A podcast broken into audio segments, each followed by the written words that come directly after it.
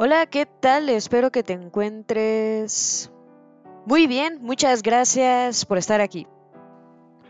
Continuamos con textos de Rosa Cobo, esta vez pornografía, el placer del poder, nueva propuesta de masculinidad normativa.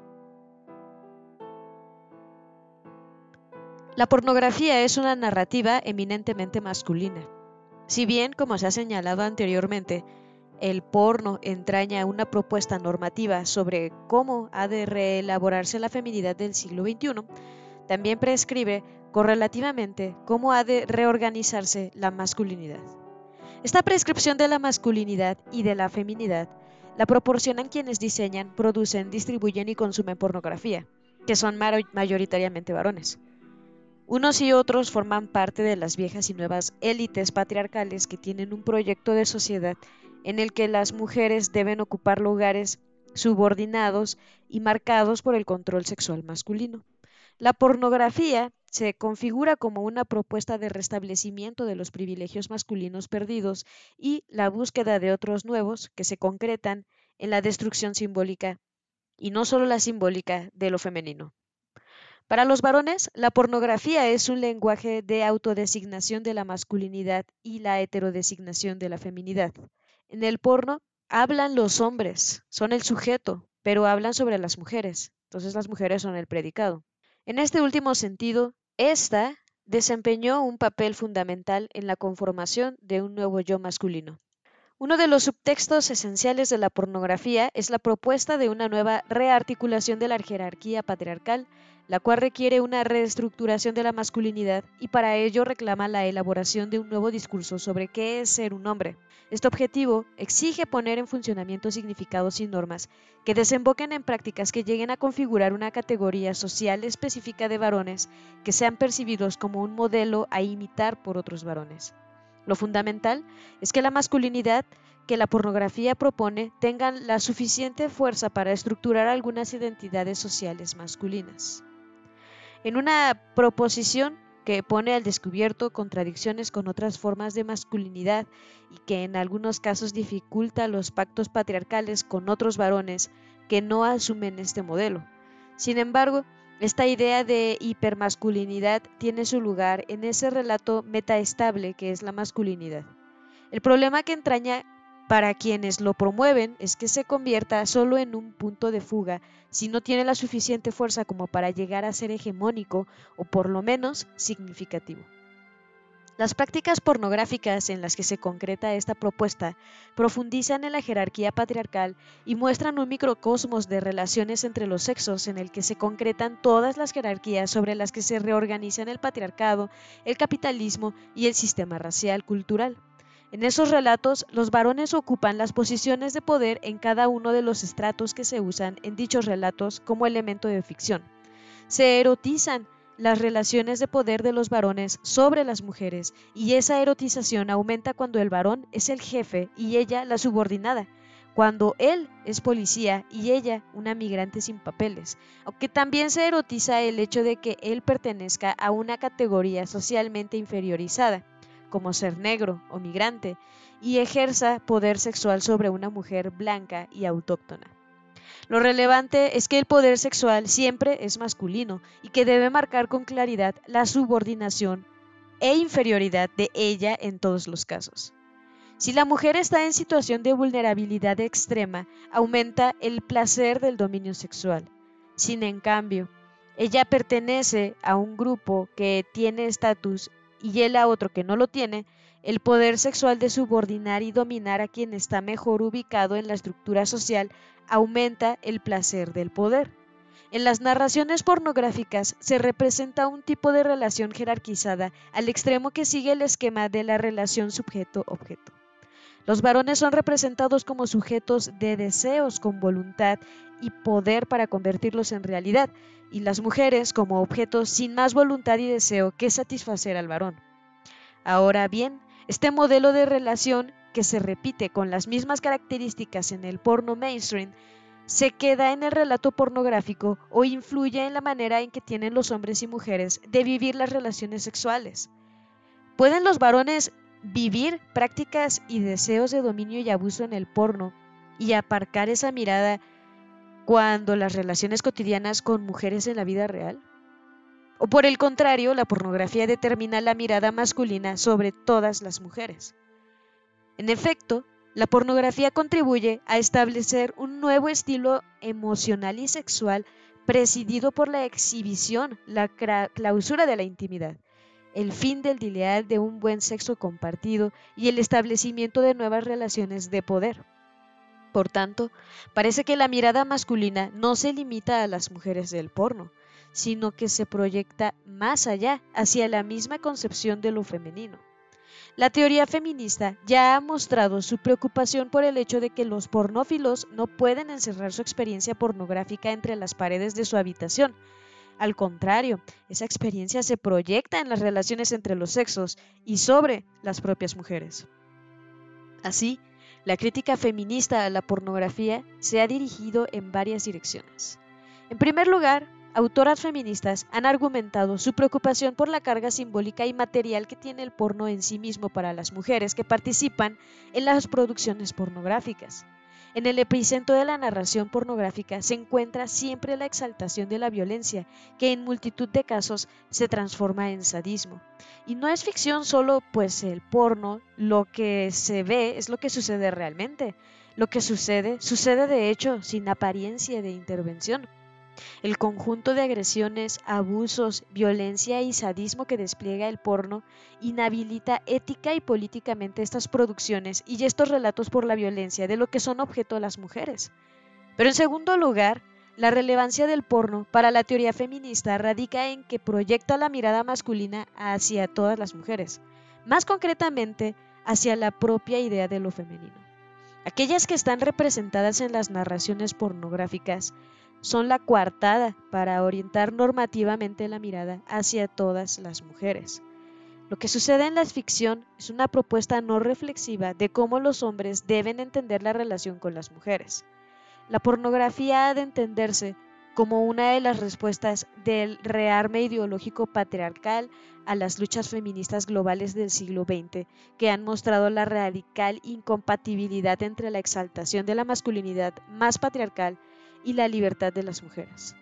El yo masculino del siglo XXI en algunas partes del mundo está marcado por la incertidumbre, pues diversos modelos de masculinidad, desde los minoritarios que se orientan a esquemas emancipatorios de igualdad, hasta los que resisten y rechazan la reciprocidad con las mujeres de forma práctica, tienen como telón de fondo el mayor protagonismo social y el crecimiento de la autonomía de grupos de mujeres en todo el mundo.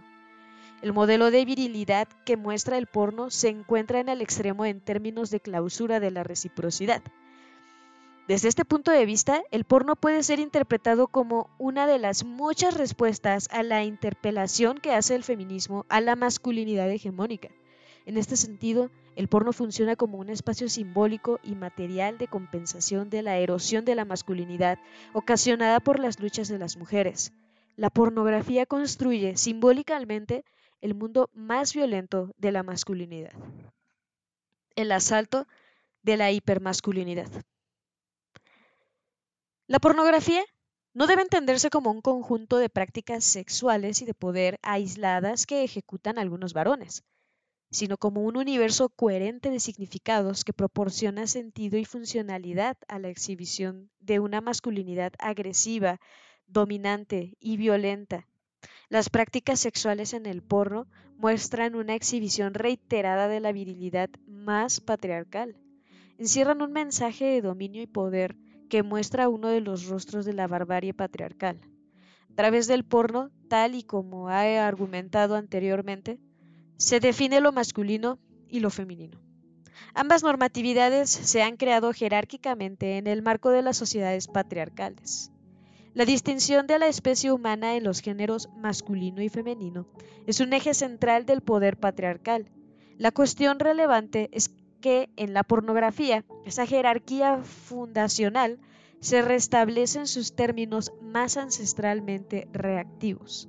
La función de ellas es la de la disponibilidad sexual como única función simbólica y ontológica a efectos de legitimar la violencia sexual que reciben La de ellos es el control y el dominio de la sexualidad femenina, también sobreentendida como realidad natural. Esta jerarquía patriarcal fundada en ontologías diferentes para cada sexo nos devuelve a la imagen de la masculinidad como sistema de poder y como diría Celia Amoros, como sistema de prestigio. En todos los relatos de e, el papel que ejercen los varones se repite en términos de dominio, y aún en prácticas sexuales diferenciadas entre sí, el dominio y el abuso se convierten en el núcleo de la representación pornográfica. La reiteración serial de prácticas abusivas es el eje de la masculinidad en el porno.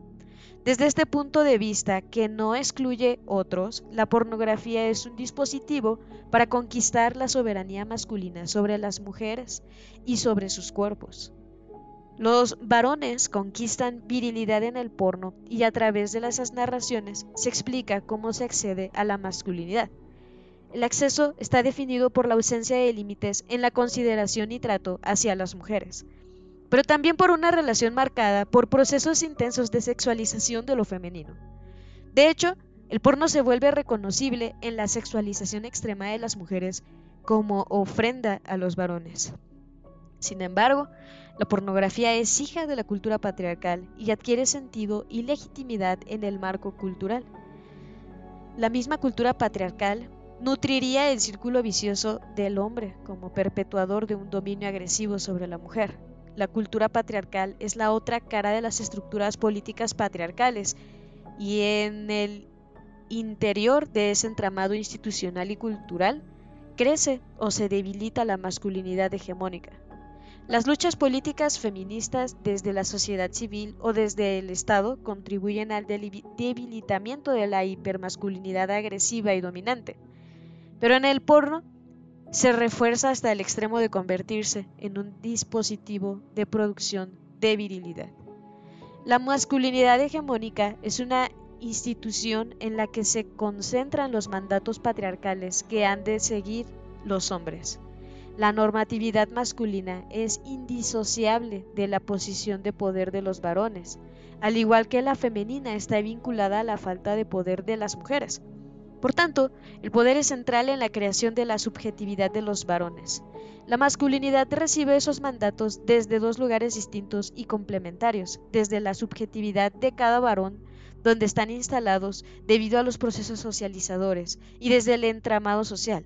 La sociedad patriarcal produce y reproduce mandatos que sostienen y refuerzan la masculinidad y que a la vez son recibidos por las estructuras subjetivas de los varones. Los mandatos circulan desde el interior de la subjetividad de cada varón hacia afuera, hacia el conjunto social y desde el exterior, desde el entramado institucional hacia la subjetividad masculina. Cada individuo es presionado sistemáticamente a través de la socialización de género para que legitime el orden patriarcal. Al mismo tiempo, la masculinidad se afirma debido a que el sistema patriarcal legitima las prácticas y los comportamientos de los varones en su relación con las mujeres. Tal y como lo explica Durkheim en la división del trabajo social, el hecho social y la masculinidad es un hecho social fundamental en las sociedades patriarcales. Es coactivo y externo a cada uno de los individuos. Si muestran acuerdo con esos mandatos, no percibirían la coacción, pero si tratan de escapar de esas prescripciones, esta será presente con gran fuerza en sus vidas. El concepto de masculinidad hegemónica es útil teóricamente porque explica el vínculo de cada varón con el sistema de poder patriarcal. Y no importa que los varones no quieran sentirse parte de la dominación masculina, el sistema patriarcal penaliza a los que se desidentifican de la normatividad masculina. Entre todos y cada uno de los varones, hay un vínculo con el dominio patriarcal. Esas conexiones desembocan en la creación de un estilo emocional que define la masculinidad hegemónica. Dominio sexual sobre las mujeres, exhibición de la virilidad, desconexión de sentimientos de empatía y o efecto, clausura de la intimidad y la exaltación del deseo, del deseo propio por encima de los deseos de las mujeres. En el porno, el deseo se convierte en la ley y se desarrolla el narcisismo del sujeto deseante, que, ensimismado en su deseo, no reconoce el de la otra parte. Esta nueva cultura emocional que envuelve la masculinidad más agresiva muestra que la compulsión del deseo masculino es una compulsión de poder. Por otra parte, es preciso identificar la relación entre pornografía, masculinidad hegemónica y capitalismo tardío. La libre circulación del dinero sin obstáculos y la fluidez de las fronteras para el tránsito de este y de las mercancías se corresponden con la libre circulación del deseo masculino. También sin fronteras y sin obstáculos en el porno. El poder patriarcal elimina los obstáculos para la libre circulación de los deseos masculinos y el poder económico del capitalismo los elimina para la circulación del dinero. El psicoanalista Luis Bonino explica que la masculinidad hegemónica es una configuración normativizante que desemboca en un modelo social hegemónico que moldea la subjetividad, la corporalidad y la posición existencial de los varones. La masculinidad hegemónica es un poderoso estructurador de las identidades individuales y sociales masculinas. Como el mismo autor señala, instituye, funda, organiza e impregna la institución del sujeto masculino. En esa configuración normativa, normativizante están jugando un papel crucial la pornografía y el nuevo capitalismo al articularse ideológicamente en torno a la libertad individual y a la exaltación de los deseos. Lo que conecta al capitalismo del siglo XXI con la pornografía es que ambos alimentan de la misma ideología, del imperio del deseo de un detrimento de la satisfacción del deseo de otros. El porno desempeña un papel fundamental como pedagogía de la masculinidad hegemónica y de la violencia patriarcal y su legitimación y acceso al imaginario cultural dominante que van de la mano de la definición del varón como sujeto deseante. Sin embargo, pese a que la masculinidad, al igual que la feminidad, está sometida a procesos de naturalización para proteger su factibilidad, el propio autor dice que no es hegemonia y totalmente coherente, sino que también tiene contradicciones y fracturas en el marco de su estabilidad. En otros términos, los varones se encuentran con un modelo normativo que les preexiste y con una permanente presión para que no se desmarquen de ese modelo. La masculinidad dominante pues se reproduce, porque recibe presiones desde dentro, desde la propia subjetividad y desde afuera, desde las estructuras patriarcales. Por tanto, es uno de los vectores y una de las instituciones sobre la que se construyen los sistemas de poder patriarcales. La pornografía se configura como el lugar idóneo para que se desarrolle una hipermasculinidad abusiva, que niega la reciprocidad emocional y sexual propia de los patriarcados más duros y contribuye a cerrar las heridas de la masculinidad. El porno articula un alelo de soberanía masculina por encima de los derechos de las mujeres y, al mismo tiempo, organiza la soberanía del individuo masculino frente al grupo social. La masculinidad que toman como modelo los bárbaros del patriarcado siempre está en crisis porque se quiebra continuamente. La coherencia entre el imaginario omnisciente de esa masculinidad y las relaciones con las mujeres y otros hombres que tiene lugar en la sociedad, estas se convierten en no plausibles las ideas hegemónicas de ese imaginario. El porno recompone esa herida, aunque solo sea parcial y provisionalmente. Desde este punto de vista, la pornografía es un mecanismo que hace posible que la estructura de la masculinidad hegemónica sea metaestable en sus múltiples vaivenes históricos y sociales. El porno es un dispositivo que sutura las heridas y repara las fracturas de la subjetividad de aquellos varones que ven mermada su hombría a causa de las demandas de igualdad en sus hogares y en otros espacios que habitan, donde se juegan parcelas de poder y autonomía. Esa virilidad criminal se ha desarrollado en el marco de los cambios sociales y económicos que han empujado a las mujeres al mercado laboral. La pornografía forma, forma parte de la cultura de la masculinidad. Sale de sus entrañas, pero al mismo tiempo se configura como un dispositivo creador de la misma. Hay una relación dialéctica entre pornografía y masculinidad. La pornografía no existiría sin el desarrollo de la masculinidad narcisista y la masculinidad hegemónica. están en crisis desde que el feminismo se ha convertido en un poderoso actor social.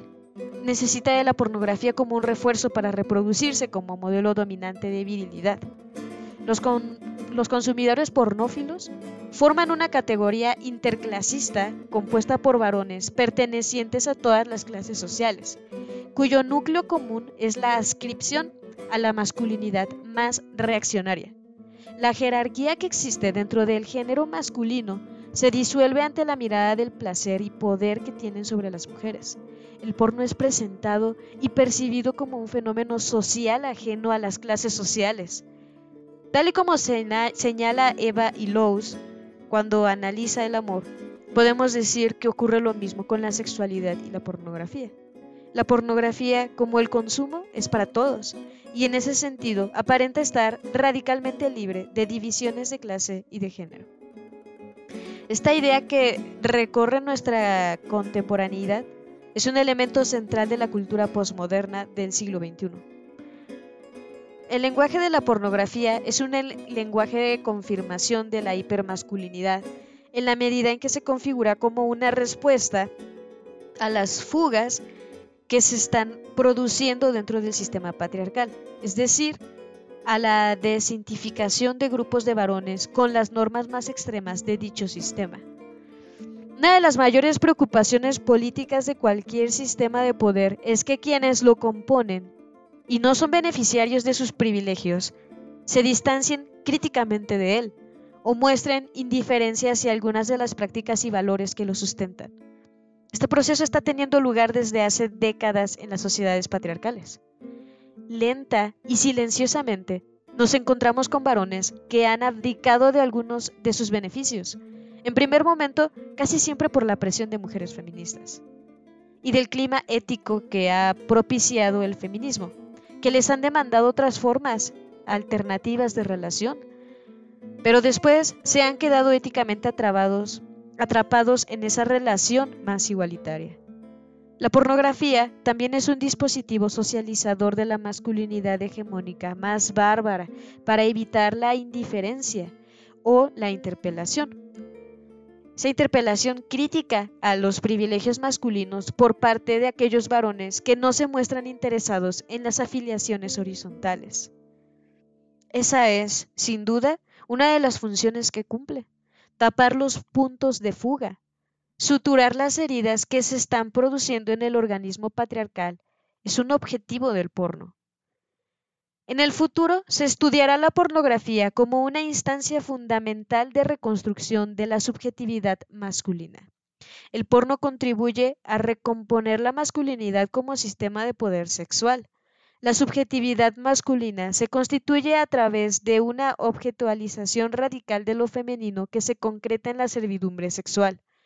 La pornografía ocupa un lugar central en tanto mecanismo que extiende y difunde la masculinidad. En los relatos pornográficos se explica cómo se accede a la masculinidad y dónde debe detenerse para ser definida como tal muestra su límite más preciso cuando entra en relación con las mujeres. Los hombres son lo que no son las mujeres en la pornografía. Ellos son los que ejercen violencia y ellas son definidas como la absoluta insignificancia carente de subjetividad y de deseos. La masculinidad hegemónica se sostiene en el tiempo y se reproduce porque está apuntalada institucionalmente. El hecho de que la mayoría del poder esté concentrado en manos masculinas o que el trabajo sea más cualificado, autoprogramable, eh, sea desarrollado por varones, muestra que la masculinidad es una realidad sostenida institucionalmente. Sin embargo, la pornografía no solo contribuye a sostener esa masculinidad, sino que refuerza su lado más violento y articula todo su discurso alrededor del abuso sexual la institucionalización del nuevo yo masculino. Al principio de este capítulo afirmé que la globalización del consumo de pornografía, junto a otros hechos sociales de marcado carácter patriarcal, está contribuyendo a la creación de una nueva narrativa del yo masculino. La abundancia de la sexualidad, el imperio de los deseos como elementos centrales de la subjetividad, el carácter difuso del límite entre lo real y su representación, o el placer masculino como poder, entre otros, favorecen esa nueva masculinidad en el marco de la globalización cultura contemporánea, dentro de la cual la experiencia pornográfica se organiza, se define y se interpreta.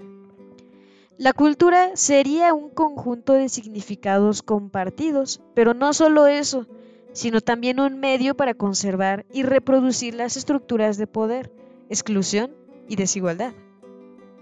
Ahora bien, tal y como sostiene Illouz, el yo es una forma profundamente institucionalizada para convertirse en un plan básico de organización del yo, una narrativa debe tener una gran cuota de resonancia institucional cultural, es decir, que debe convertirse en parte de las operaciones de rutina de las instituciones que manejan en gran medida los recursos culturales y sociales, tales como el Estado y el mercado.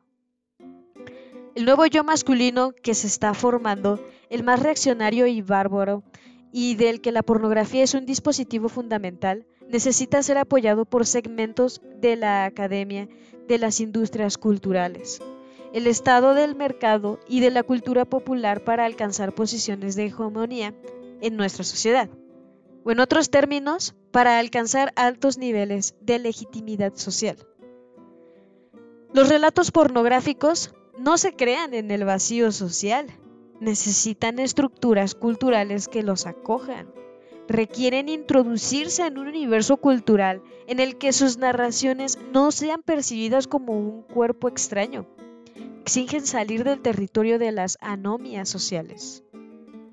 Necesitan arraigarse en el imaginario colectivo y la condición de posibilidad de ese anclaje es la aceptación social, la naturalización de la pornografía, su completa normalización los pornófilos consumen pornografía porque existen estructuras culturales, tanto en la baja como en la alta cultura, que facilitan ese consumo.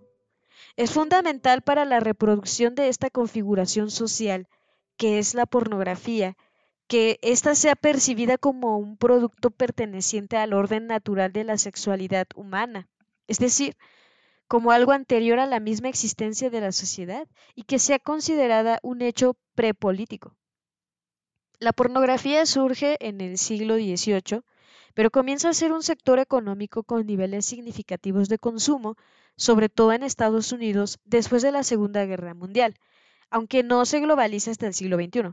Sin embargo, en el imaginario colectivo, la pornografía está asociada a la sexualidad y de ese imaginario bebe el porno. Los argumentos y relatos que justifican la pornografía y la consideran inevitable son muchos. La idea de que los varones tienen necesidades irrefrenables que deben ser satisfechas, por ejemplo, con la pornografía, así como con la prostitución, tiene credibilidad entre sectores de la opinión pública. También se centra otro relato que entiende la pornografía como una sostificación cultural, como una ceremonia que hace posible el reencuentro con elementos ocultos del yo. La pornografía crea un lenguaje mágico, allí donde el adulto se ha descubierto incapacitado para la magia, al igual que el niño que habla al revés con la ilusión de invertir lo que pronuncia. Es la idea de que la pornografía estaría en el territorio del autoconocimiento, la presentación del porno como un hecho no político y su sustitución por la idea de que es solo un acto de consumo sin implicaciones éticas, despolitiza la pornografía y la convierte en una actividad de ocio y entretenimiento. Si en lugar de considerarla solo parte del ocio, se la teoriza con ciertas dosis interpretativas de autoconocimiento del yo, se produce la misma despolitización.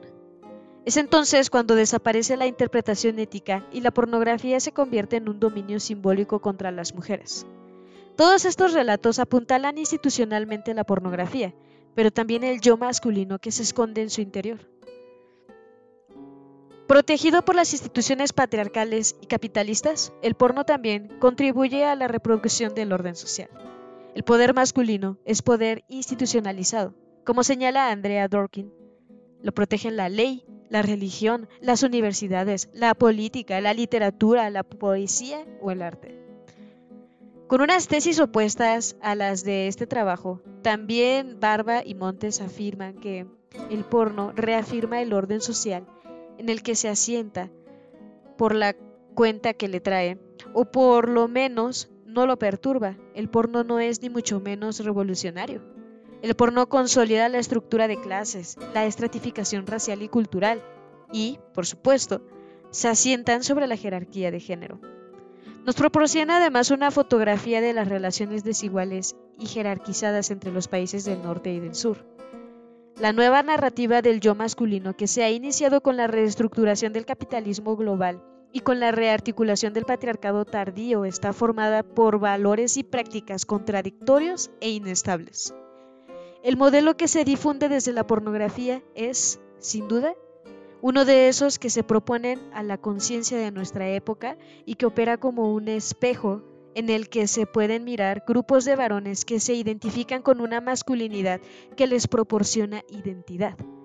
En el relato del yo masculino, en toda su masculinidad, Existen modelos que se resisten a la masculinidad más agresiva que representa el porno con otros, que se sumergen complacientemente en ese estereotipo o prototipo que les proporciona identidad y sentido.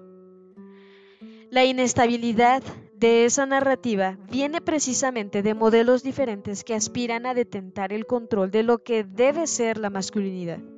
Hay varones que desean vivir la sexualidad en intimidad y haciendo del poder compartido una práctica habitual.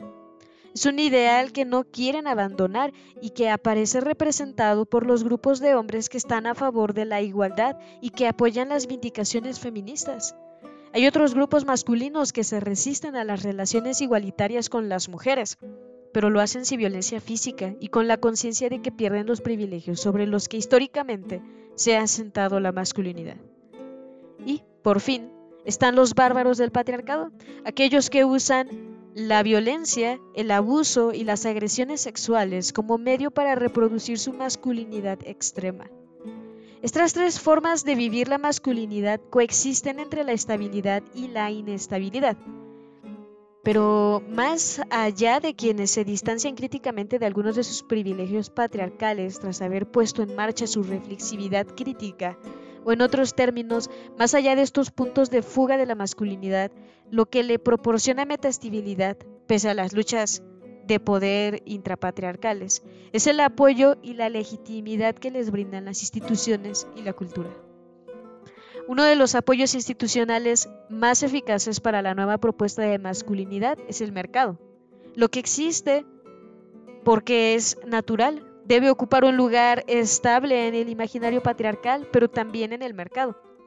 Así, la pornografía transita entre las estructuras culturales y las económicas, y los pornófilos necesitan ambas para alcanzar legitimidad social.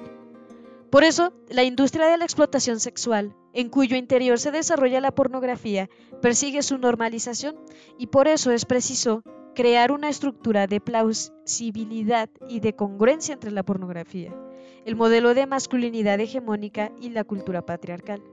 La pornografía es un discurso ideológico y una práctica económica y social que está en proceso creciente de institucionalización es un negocio internacional globalizado y con un funcionamiento racional en términos organizativos de producción y distribución a través de la cual se canaliza una gran parte del acceso a la prostitución. Grandes emporios económicos como el Banco de Irlanda o General Motors tienen dinero invertido en productoras y distribuidoras de pornografía.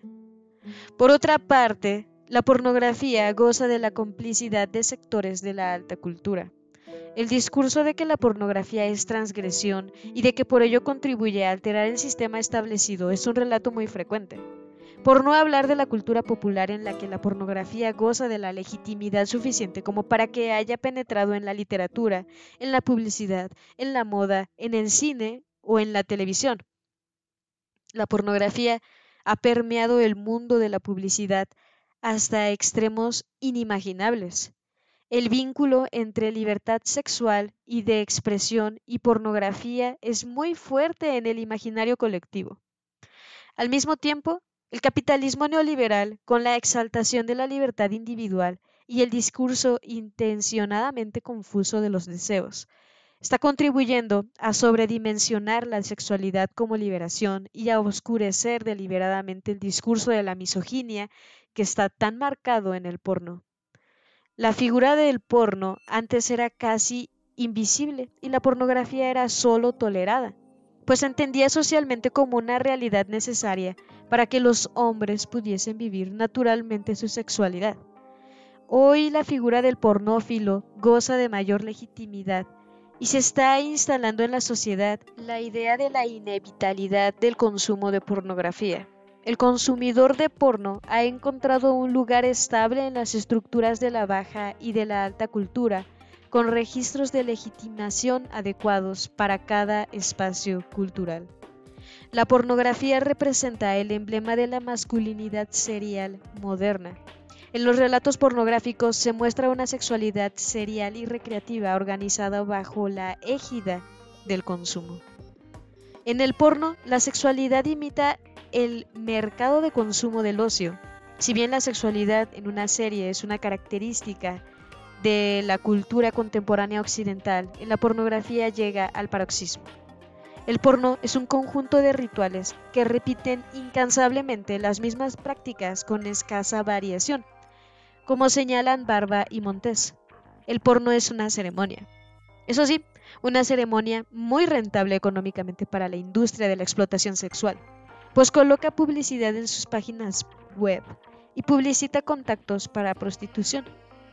Los rituales y prácticas transgresoras y libres adquieren sentido en el contexto del mercado. Ambivalencias morales. Los pornófilos consumen imágenes de mujeres humilladas y agredidas en rituales frecuentemente sádicos. ¿Cómo pueden digerir moralmente estas escenas sin que se produzcan disonancias cognitivas y morales en su subjetividad? Si ver porno es fácil, verse viendo porno es mucho más complicado. ¿Cómo pueden resolver esas disonancias morales sin que su yo se sienta amenazado? En muchos varones que consumen pornografía, así como en demandantes de prostitución, se pone en funcionamiento la desconexión moral para eludir las contradicciones entre sus estándares morales o los dominantes en la sociedad y su conducta específica como pornófilo. El consumo de pornografía tiene efectos de entumecimiento emocional. El pornófilo entrega en su estructura psíquica que los golpes, el desprecio o las vejaciones tienen cierto sentido. La cultura pornográfica promueve el entumecimiento moral y emocional masculino, pero también el desplazamiento de esa insensibilidad emocional a las relaciones con las mujeres. Pensar en la pornografía debe ser necesariamente pensar en nosotros viendo pornografía, reconocer cómo no es nuestra esa voz gangosa y nasal que no aceptamos, pero que no tenemos más remedio que aceptar. En la revelación de mi ser otro, debo captar esa esencia de mí, perteneciente al incomunicable de mi intimidad. Sin embargo, ¿cómo aceptar aquello que sentimos inaceptable en nuestro sistema moral? Tanto los pornófilos como los demandantes de prostitución cuentan relatos responsabilizadores. Asientan sus discursos sobre la naturaleza masculina, sobre la infancia, sobre la educación religiosa, sobre los rasgos naturales de las mujeres como animales sexuales o sobre la misma sociedad. En todo caso, necesitan acudir a dispositivos de disociación que les permitan ser pornófilos o puteros y al mismo tiempo tener un buen autoconcepto de sí mismos. Tanto los consumidores de pornografía como los demandantes de prostitución necesitan construir un relato positivo sobre su conducta para evitar fracturas morales en su subjetividad. Por eso fabrican argumentos para eludir la responsabilidad ética de su comportamiento. La desconexión moral, tal y como lo explicó Albert Bandura, no tiene como objetivo transformar las normas morales, sino buscar mecanismos psicológicos que hagan posible la disociación entre esas reglas y el comportamiento contrario a las mismas. Es un dispositivo psicológico que despolitiza y despoja de moralidad las propias acciones. La desconexión moral busca crear coartadas a efectos de justificar la propia conducta. Por ejemplo, Una parte de quienes consumen pornografía o de quienes la defienden pueden percibirla en algún sentido como un fenómeno social inaceptable, pero sin embargo la defienden con el argumento de la libertad de expresión y señalan que este es en principio que está por encima de la crítica ética al porno. Para ello se enmascara la realidad pornográfica y se la categoriza con los términos que la expropian de toda connotación moral. Se utilizan conceptos como transgresión, libertad sexual, fantasía, magia, autoconocimiento, ceremonia o ficción. Esta utilización del lenguaje para ocultar el carácter violento de algunos hechos sociales forma parte del discurso de los sistemas de dominio que de una forma muy intensa ha hecho suyo el capitalismo neoliberal. En la misma dirección hay otro argumento que oculta la realidad de la pornografía, la comparación ventajosa. Esta se da cuando se comparan las dimensiones vejatorias de las actividades pornográficas sobre las mujeres con otras realidades que encierran aún más violencia y humillación y que la pornografía puede evitar, por ejemplo, las violaciones múltiples a niñas. Este argumento es utilizado con mucha frecuencia por los puteros cuando señalan respecto a las mujeres en prostitución. Por lo menos aquí comen, en sus países están aún peor. La disociación moral también se asienta muy a menudo en el discurso del desplazamiento y la difusión de la responsabilidad. Por ejemplo, cuando se dice el porno existe y no es posible acabar con él, se desplaza la responsabilidad del pornófilo al sistema. Y cuando se afirma que todos los hombres ven porno, se está difuminando su propia responsabilidad trasladándolo al genérico masculino. Cuando los puteros explican que la prostitución es el oficio más antiguo del mundo, el subtexto es que la prostitución está anclada en la naturaleza humana. La deshumanización es otro mecanismo de desactivación moral.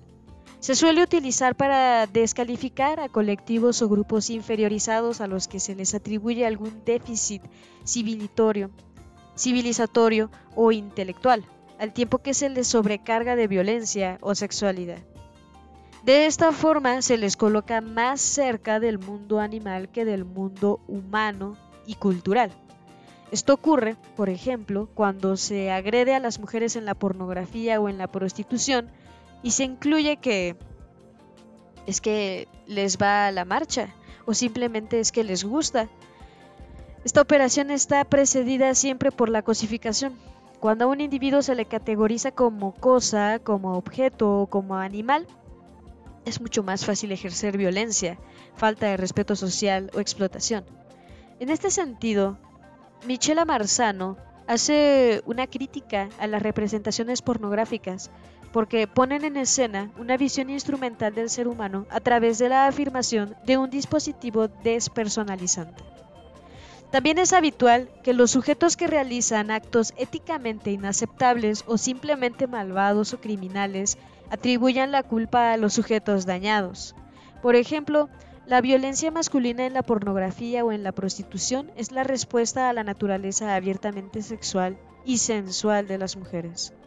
Con esta argumentación, son ellas las que incitan y los agresores solo responden a los códigos de su naturaleza. Ella representa la figura castradora dueña de tal poder sexual que no durará en usarlo para intentar controlar al sexualmente desvalido y expuesto hombre. La desconexión moral es un mecanismo reiteradamente utilizado por los grupos hegemónicos y su utilidad no es únicamente evitar las disonancias morales y conectivas, sino también crear un relato plausible del dominio. Este relato legitimador suele construirse a partir de algunas ideas que se repiten en todos los discursos hegemónicos, el argumento de que los dominios y las subordinaciones forman parte de un orden natural de las cosas, imposible de alterar, está en el origen de todos estos discursos. Colocar el dominio en el terreno de lo prepolítico suele ser otra explicación que empuja a los individuos a renunciar a la crítica y a la interpelación, pues no se puede desmantelar lo que está fuera de la historia solo lo que ha sido socialmente construido, lo que forma parte de los procesos históricos puede desactivarse. Dejar dentro de la historia un fenómeno social, una institución o una relación social implica la imposibilidad de su abolición. el argumento más repetido para legitimar la, la exclusión suele ser de la ontología. Los grupos hegemónicos acuden a la naturaleza humana para atribuir a los grupos dominados atributos que respalden su subordinación. Todos estos argumentos legitimadores están en el fundamento del dominio masculino. Y la pornografía es un hecho social clave para la reproducción del sistema de poder patriarcal, porque sexualiza radicalmente a las mujeres, porque las serializa y por tanto las priva de individualidad, porque les exige que abdiquen de sus deseos, y todo ello en un momento histórico en el que el feminismo se ha convertido en un actor social relevante y ha puesto en cuestión la masculinidad hegemónica. Pero el porno también consagra a los varones como seres naturalmente violentos, agresivos y abusadores. La sexualidad en la pornografía, como en la prostitución, es un rasgo relevante para definir lo, lo femenino pero por el contrario, no es esencial en la definición de la masculinidad. Hacia la búsqueda de una nueva legitimidad. La pornografía es fuente de significados y, además, cumple diversas utilidades. Una de ellas es contribuir a la creación de un modelo nuevo de masculinidad que en estos momentos suscriben grupos de varones, los bárbaros del patriarcado en todo el mundo. La pornografía, la prostitución, los vientres de alquiler, los feminicidios o diversas formas de violencia contra las mujeres son los rasgos que definen a estos varones. Este modelo de masculinidad es una de las almas del orden patriarcal que ha sido históricamente combatido por el feminismo. En algunas ocasiones en alianza con otros movimientos sociales que parcialmente se han unido a las luchas feministas en la defensa de algunos derechos, como el sufragio, el aborto, el derecho al trabajo o a la educación.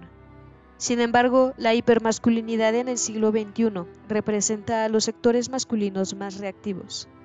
El contexto que ha facilitado la salida a la superficie de estos intereses patriarcales es el del capitalismo neoliberal, que ha entendido que el cuerpo y la sexualidad de las mujeres son un nuevo producto para el mercado. La conversión de las mujeres en mercancías ha tenido lugar en el marco de la economía criminal. La industria de la explotación sexual y reproductiva está dirigida a estos grupos masculinos que han descubierto en la economía ilegal una oportunidad para hacer negocios ilegales. La creación de sectores económicos ilegales exige la complicidad de parte del Estado y de otros poderes fácticos como la policía, el ejército o el poder financiero, por lo que la impunidad es indispensable para mantenerse en ese negocio y no desaparecer.